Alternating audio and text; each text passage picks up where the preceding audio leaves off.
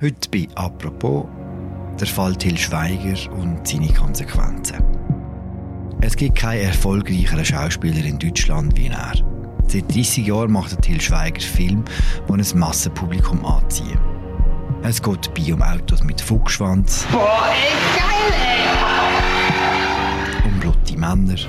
Nur weil ich zufällig ein paar Schwule kenne, bin ich noch lange nicht selber schwul. Und warum steckte dann damals ein nackter Mann in meinem Kleiderschrank? Das habe ich dir schon tausendmal erklärt. Ich wollte nicht, dass du mich mit ihm im Bett erwischst. Um verwuschelte, aber irgendwie herzige Typen.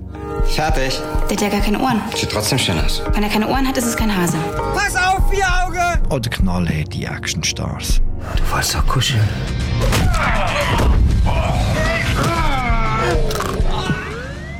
Jetzt kommt aus, dass an den Filmsets von Till Schweiger offenbar der blanke Horror geherrscht hat. Gewalt, ein erratischer und oft ein betrunkener Filmstar. Warum kommt das alles erst jetzt raus? Was sagt das über die ganze Filmbranche aus? Über das reden wir heute in unserem Podcast «Apropos» und zwar mit der Aurelie von Blasekovic und dem David Steinitz von der Süddeutschen Zeitung. Mein Name ist Philipp Loser. Hallo zusammen. Hallo, vielen Dank für die Einladung. Hallo.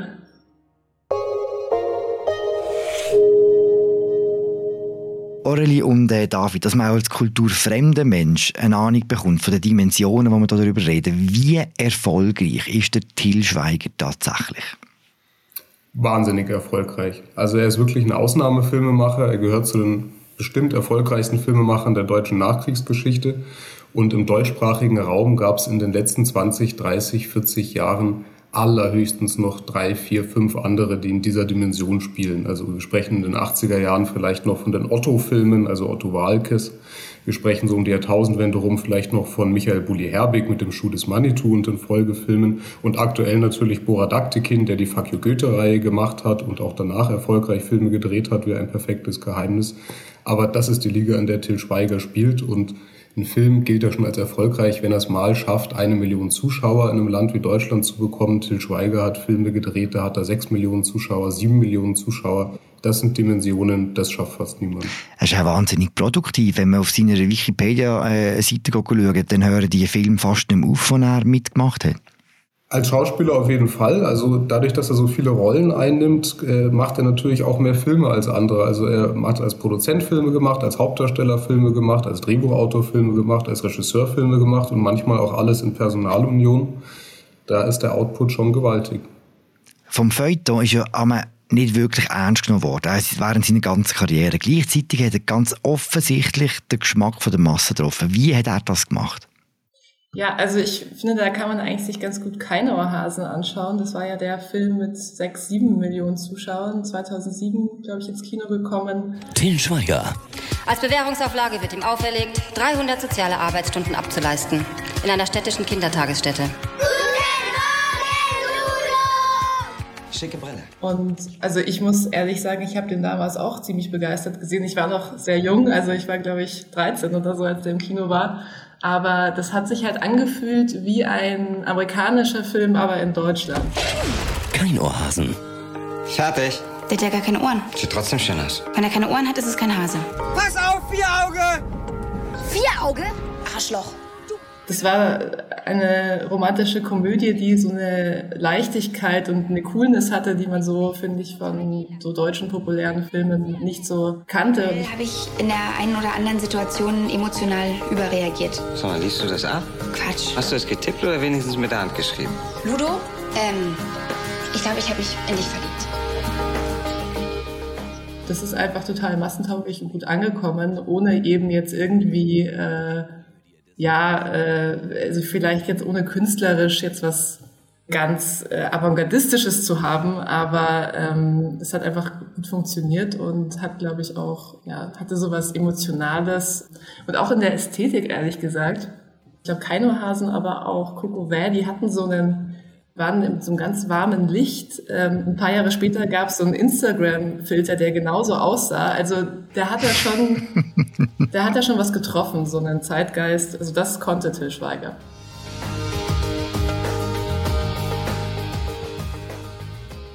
Hat aber jetzt ausgesehen wie eine Werbung für C&A oder so, für Kleider. Frühstücksmarmeladenwerbung, würde ich sagen. Aber man muss, glaube ich, einfach anerkennen, also das stimmt ja alles vollkommen, was Aurelie sagt. Also man kann bestimmt über den Schauspieler Till Schweiger streiten, auch über den Regisseur Till Schweiger, aber über wen man nicht streiten kann, ist der Produzent Till Schweiger. Also er hat einfach ein sehr gutes Gespür dafür, Stoffe auszusuchen und dann auch die richtigen Leute dafür zu finden. Also er hat auch so wahnsinnig viele Leute entdeckt. Viele, viele deutsche Schauspieler in den letzten 30 Jahren hat er zum Star gemacht, hat es in ihrer Karriere mitbefördert. Nora Tschirner, Matthias Schweighöfer, da hat er einfach ein Händchen für. Das kann, muss man ihm lassen. Orli hat schon gesagt, welcher Film ihr recht gut gefallen hat. Gibt es einen bei dir, David, wo du im Gedächtnis hast, der dir recht gut gefällt von ihm? Nach Knockin' on Heaven's Door. Till Schweiger ist der Eisbär. Ja, mir hat der Film Der Eisbär immer sehr gut gefallen. Ich glaube, wenn ich mich recht entsinne, war das sogar seine erste richtige Regiearbeit, also wo er nicht nur mitgespielt hat, Ende der 90er Jahre. Ich glaube, er hatte da noch einen Co-Regisseur auch zur Seite, aber das war so der Versuch, so eine Tarantino-artige Gangsterkomödie in Deutschland zu machen. Und das war was, was man vorher hier einfach nicht zu sehen bekommen hatte, vor allem so in diesen schrecklichen 90er Komödienjahren in Deutschland. Das ist mir immer sehr gut in Erinnerung geblieben. Ich bin nicht aggressiv, ich versuche zu arbeiten, okay? Till Schweiger, Karina Kraftschick, Benno Fürmann, Florian Lukas, Heiner Lauterbach und Peter Maffay in haben jetzt vor allem über den Erfolg von ihm geschwätzt, über seine recht gloriose Karriere, die schon über 30 Jahre geht. Es gibt, darum reden wir heute überhaupt miteinander, auch dunklere Seiten von dieser Karriere. Hat es denn schon früher Anzeichen gegeben, dass nicht alles ganz koscher ist bei ihm? Ich würde sagen, da muss man ein bisschen aufpassen, jetzt hinterher Sachen reinzulesen, denn ganz koscher ist ja schon eine Formulierung, die irgendwie so einen relativ großen Graubereich aufmacht. Also wo endet ein etwas exzentrisches Verhalten und wo fängt ein wirklich missbräuchliches Verhalten an? Ich glaube, da muss man stark aufpassen, jetzt im Nachhinein nicht hinterher Sachen reinzulesen, denn nur weil er vielleicht zu jemandem mal nicht freundlich war oder vielleicht aus Sicht mancher Menschen nicht der sympathischste Zeitgenosse ist, heißt das dann nicht unbedingt, dass schon vor 30 Jahren die Dinge so schiefgelaufen sind, wie sie jetzt aktuell anscheinend schiefgelaufen sein sollen. Es gibt aber schon Sachen, die, über die schon berichtet wurde. Also die jetzt äh, nicht nur, man, man sagt jetzt ja, das war alles in der Branche ein offenes Geheimnis. Äh, manche Sachen waren aber auch wirklich ein offenes Geheimnis im Sinne von, man hätte, wenn man gegoogelt hat, dann hat man schon gewisse Sachen gefunden. Also dass das Alkohol ein Thema ist, das ist schon davor zum Vorschein gekommen, jetzt halt weniger eben in diesem Kontext am Set, aber es gab eine Preisverleihung, wo es danach Berichte gab, dass er offenbar äh, schwer betrunken war. Es gab diesen Vorfall, dass er Elias Mbarek ähm, in einem vollen Berliner Promi-Restaurant geschlagen hat. Also solche Sachen waren schon bekannt, aber wie David sagt, nicht in diesem Kontext. Dann reden wir doch über den aktuellen Kontext. Was wird dem jetzt aktuell ganz konkret vorgeworfen? Das Konkreteste ist mit Sicherheit ein Vorfall am Set von Manta Manta zweiter Teil, der jetzt im März ins Kino gekommen ist. Da soll er wiederholt alkoholisiert bei der Arbeit erschienen sein und an einem Tag in Streit geraten sein mit einem Mitarbeiter der Produktionsfirma Konstantin Film. Die Konstantin Film, das ist die Produktionsfirma, die früher der berühmte Produzent Bernd Eichinger geleitet hat und der so als der Mentor Schweigers gilt. Schweiger war dann lange bei einem anderen Verleih, vor allem bei der deutschen Niederlassung der Warner Brothers.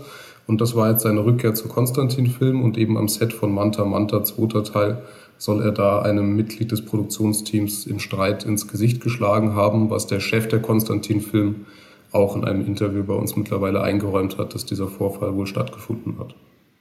Ja, und sonst, also neben diesem sehr konkreten Vorfall ist, glaube ich, der Vorwurf der Schikane ein zentraler, also dass er ein Arbeitsklima schafft oder an dessen Zentrum ist, das äh, für die Mitarbeitenden schwer erträglich ist teilweise.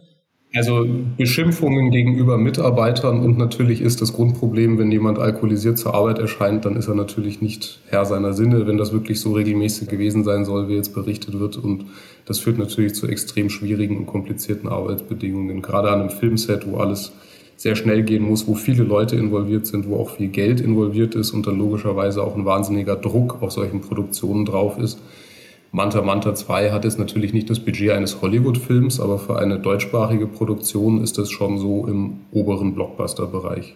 Der hat ja mit recht vielen Beteiligten und Betroffenen auch geschwätzt. Wie schwierig ist die Recherche im Umfeld von Til Schweiger?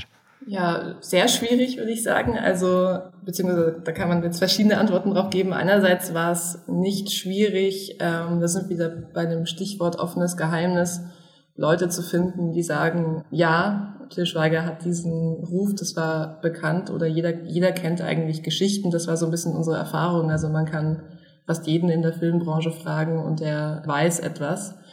Aber wenn es eben ins Konkretere geht, dann ist es natürlich wahnsinnig schwierig. Und vor allem auch dann die Frage, ob Leute etwas unter ihrem Namen sagen möchten oder nicht. Das sind natürlich die, immer die ganz schwierigen Themen bei so einer Recherche. Was sagt Till Schweiger selber zu dem? Kein Sterbenswörtchen. Bislang hat er nur über seine Anwältin reagiert, die die Vorwürfe teils als falsch und teils als nicht richtig dargestellt zurückgewiesen hat. Er selber soll sich laut Boulevardberichten momentan auf Mallorca aufhalten. Dort hat er ja ein großes Anwesen, das ist auch so seine Insel. Aber er hat in diesem Zusammenhang noch keine Zitate freigegeben, irgendein Interview gegeben. Der schweigt momentan und wird vermutlich darüber nachdenken, was er jetzt am besten tun soll. Mhm. Du hast das Interview erwähnt, das ihr geführt habt mit dem Martin Moskowitz, dem Chef vom, von Konstantin Film. Wie geht jetzt die Firma mit dem ganzen Wirbel um sie grösste Star um? Ja, sie hat ja erstmal eine recht große Kehrtwende gemacht, muss man, glaube ich, festhalten. Also konfrontiert mit den ersten Vorwürfen äh, hat die Konstantin es ja abgestritten, ähm, hat davon gesprochen, die Stimmung am Set von Manta Manta wäre überwiegend positiv gewesen. Und ähm, kurz darauf ähm, hat Martin Moskowitz dann eingeräumt, dass, das, dass es wohl auch Probleme gibt oder hat das anerkannt. Und es wurde jetzt ja auch ein externes Compliance-Verfahren gestartet, das das untersuchen soll. Und naja, bei uns im Interview hat er sich dann schon sehr deutlich distanziert von Till Schweiger und ähm, ja, möchte jetzt, sagt jetzt, er möchte das natürlich alles besser machen. Also das ist jetzt so der, der Stand, an dem wir aktuell sind bei der Konstantin, glaube ich. In diesem Interview gibt der äh, Martin Moskowitz auch dem Nora Tschirner recht wo öffentlich in einem vielbeachteten Instagram-Post mit dem Til Schweiger gebrochen hat und sich offenbar schon früher bei ihren Chefs beklagt hat. Das ist ähm, für jeden in der Branche seit Jahrzehnten, äh, bis auf einige wirklich wenige Sets, ein absolut offenes Geheimnis, dass diese Zustände herrschen. Und wenn wir uns nicht jetzt mal die Karten legen als Industrie langsam, was Arbeitsschutz angeht, dann müssen wir uns sagen, auf welcher Seite wir so gestanden haben, was die ganze Geschichte angeht. Warum ist nicht früher schon etwas passiert? Das ist richtig. Also es wirkt ein bisschen nach Salamitaktik, was der Mann in den letzten Wochen gemacht hat. Man darf natürlich nicht vergessen, ohne das jetzt in Schutz nehmen zu wollen, aber er ist der Vorstandsvorsitzende eines börsennotierten Unternehmens. Und zwar eines Unternehmens, das jetzt zwar Manta Manta 2 schon erfolgreich ins Kino gebracht hat. Der Film läuft ja ausgezeichnet, ist weit über eine Million Zuschauer. Aber ein Unternehmen, das noch einen zweiten Film mit Til Schweiger bereits abgedreht hat, den die jetzt im Keller liegen haben. Der ursprüngliche Plan war, den Ende des Jahres im Dezember rauszubringen. Ob sie das machen, wie sie das machen, weiß man aktuell nicht. Aber für den ist das natürlich eine wahnsinnige Gratwanderung. Er muss irgendwie versuchen, seine Firma zu retten, die Schuld allein bei Til Schweiger zu suchen. Und das war vermutlich auch der Grund, warum er irgendwie auf Nora Tschirner zunächst so zurückhaltend reagiert hat. Bei uns im Interview hatte dann er eingeräumt, dass sie sich tatsächlich bereits beschwert hätte, dass diese Beschwerde angeblich zunächst nicht direkt an ihn herangetragen wurde von der Produzentin des Films. Aber es wirkt doch etwas konfus, sagen wir mal vorsichtig, die Kommunikationsstrategie der letzten Wochen. Nora Cini hat sich explizit beklagt, aber wenn man euch zulässt, gibt es ja ganz viele andere Leute, die in den vergangenen 30 Jahren immer wieder mal etwas bemerkt haben, gesagt haben, warum haben alle in diesem ganzen Umfeld so lange geschwiegen? Ja, ich glaube, da kommen dann die Machtstrukturen ins Spiel. Also ähm, nicht nur die jetzt von Til Schweiger in einem konkreten Set, sondern natürlich äh, die in dieser sehr kleinen, sehr überschaubaren Branche, die die deutsche Filmwelt ist. Und da hat man natürlich, also als, als einzelne Stimme, die sich beschwert, gibt es vielleicht irgendwelche Vertrauensstellen, an die man sich wenden kann und so weiter. Das, das mag es inzwischen geben, aber da durchzudringen oder systematisch etwas zu verändern, und das, das muss man ja, wenn man sich gegen einen sehr erfolgreichen Regisseur wendet, wenn man gegen, sich gegen eine Filmproduktionsfirma wenden will, dann hat man da natürlich ein sehr mächtigen Gegenspieler. Und als einzelne Stimme, glaube ich, ist das schwer bis unmöglich, da was zu tun. Man muss da so einen Kipppunkt erreichen.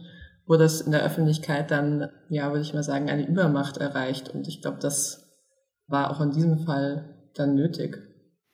Es gibt ja auch einfach nur, wenn man jetzt äh, nicht nur in Anführungsstrichen Fernsehen machen möchte im deutschsprachigen Raum, sondern tatsächlich Kinofilme, dann reden wir hier von einer Handvoll Produktionsfirmen, Verleihe und einer Handvoll Filmemacherinnen und Filmemacher, die das in dieser Größenordnung tun.